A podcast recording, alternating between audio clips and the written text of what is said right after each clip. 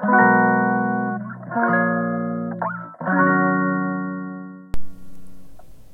んばんは。ヨガじゃない話倉本々子です、えー、今日はですねイメージの共有っていうね言葉についてちょっとお話をしたいんですけれどもこのねイメージの共有っていう言葉なかなか聞いたことないなっていう方もね、えー、いると思うんですけどどういうことかって、えー、すごく分かりやすく説明するとですね、えー、仮面ライダーごっことかその戦隊ものごっこって成立するじゃないですか。あのっていうのはどういうことかっていうとイメージの共有ができているからそのライダーごっこっていうのが成立するんだそうです毎週日曜日に、えー、同じものを見てますよね、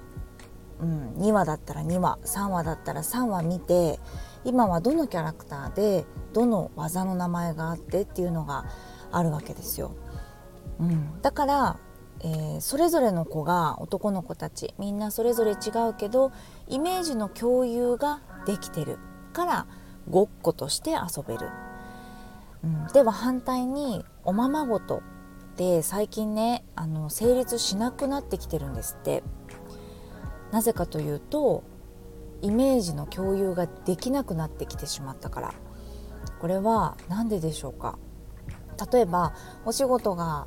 忙しいお母さんとかねお惣菜を買ってきたりとかあとは外食をね、えー、たくさんするよっていう家族とかお父さんがいない家族お父さんとご飯を食べる家族お母さんが作る家族お父さんが作る家族みんなそれぞれ違うからさあおままごとしようってなった時に同じことができないんですよね。うん、だからね最近のまあ、子どもたちというかそのイメージの共有ができないよなんておままごとできないよなんてお話を聞きました。小学校の受験とかでもねおままごとの練習をしたりってするみたいじゃないですか。ちょっと分かんないですけど。だからこうお母さん役の子が大根を切り出したらもう一人の子がお茶碗を持ってきてみたいな。こううまく一つのもので遊ぶとかねその共有ができているかどうかっていうところを練習したりするみたいなんですけど。でなんでこの言葉が、うん、出てきたかというとね今日えー、セッションの練習っていうのをよくねさせてもらっててその心理学の方の方と。で今回はなんかすごくね悩みがあるっていうよりかは目標があってこんなことを達成したいからあのー、まあ、コンサルティングみたいな感じ？どういうステップを踏んで、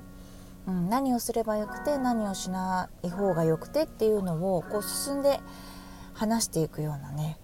練習だったんですけどその中で出てきましたこのイメージの共有。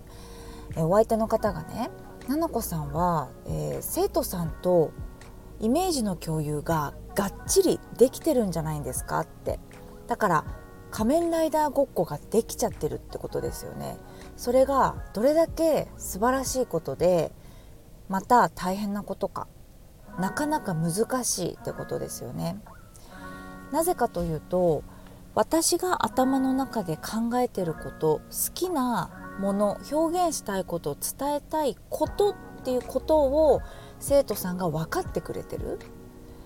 うん、もうぶれないその何かがあってそれを私がまず表現をしてないといけないじゃないですか。でしていったっていうことを繰り返していってそこに共感を持ってくれてで一緒にこう何て言うのかな学んだりっていうのができてるんじゃないのかなっていうのがあるんですよ。うん、なのでこのイメージの共有っていうところの難しさっていうのがねあったりします。はいでこのイメージの共有っていうところがですねできないっていう方も多くいると思うんですよ。ね、でそのできない方はうんじゃあどうしたらできるようになるのかっていうところですよね。うん、お仕事をしてたりとか何か自分が表現をしていって発信をしていった時に、えー、生徒さんだったりお客様と共有ができた方がいいと思うからそのために必要なことはまずは自分がね表現するのができるようになることですよね。うん、なかなかその自分が考えてることだったりとか、うん、好きなこととかが表現できない、うん、の場合はどうするかですけどうーん一つは自分の好きなこと伝えたいことっていうのを、えー、とっても熟知しているかどうか。すごくすごく知ってるかどうかですよね。自分のことを私はこれを伝えたくてこういうことが好きで例えば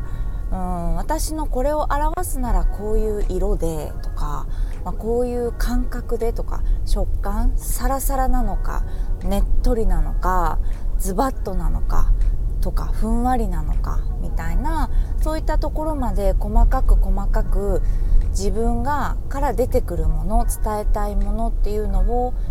うん、表現するような練習をしていくこと、うん、そのためにはやっぱり内省が必要なのかなって思います。あとはまあ内省ができたからね。まずできたとしてそれを表現するにはやっぱりね表現力必要になってきますよね。頭の中にあること考えてることは毎日毎日たくさん出てくるのにそれが文字に起こせたりとか例えば写真色イメージに起こせなかったら意味がなくなっちゃうからそれをできるようになるために、うん、とにかくこれはやるですね。アウトプットの機会をたくさん作るです。うん、本を読んだらどういうふうに感じたかとか何でもいいんですよね。一つのものを絞ってうん書いていく。例えば1分の中で1分の間でうん服の素材を10個言うとかね。ポンポンポンポンってたくさん言えるようになるとかそうやってどんどん頭の中のことを口に出したり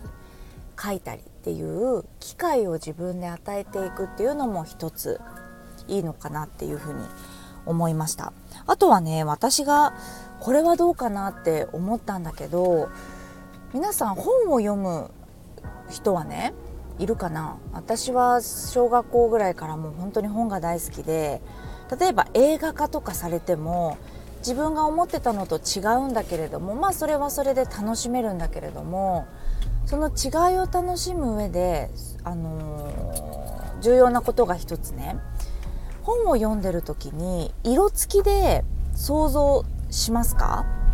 なんかモノクロでね想像する人もいるんですよ。その人のお洋服とかお家とかあの顔とか姿。その声のなんだろう高さとか顔の色とか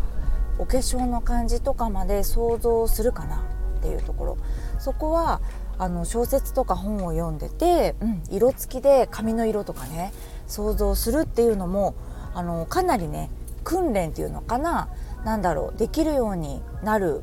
ポイントかなってあの思いました。これ私が無意識にやってることでどこかそのイメージする力が特化してることにつながってるところないかなって思ったら多分とっても本を読むことであのー、特にね物語を読む時に想像をどれだけ細かくするかっていうことなのかな。うん。それ結構おすすめかなって思いました。また何かねそのイメージを表すことができるようになるっていうことを見つけたらまたね、えー、このラジオでもご報告したいなって思います。ちょっとすごい深い話に、ね、なりましたがこのラジオって逆にあのインスタグラムだったりブログとかと違って本当に聞いてくれる人ってあのいつも聞いてくれる人だと思うんですよね。うん、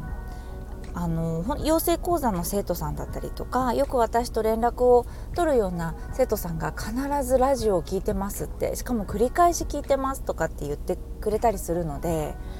あのこんななんだろうな突然こんな話をしても大丈夫かなと思ってちょっとね重要な話、うん、結構ポイントだなって思う話皆さんがこれからお仕事をしてったり新しいことをしていくのにあのー、良いことねちょっと初めてじゃないですか？話してみました。いつもねくだらない話が多いんだけど。はい。そんなところで今日は終わりにしていきたいと思います。聞いていただいてありがとうございました。それではまた。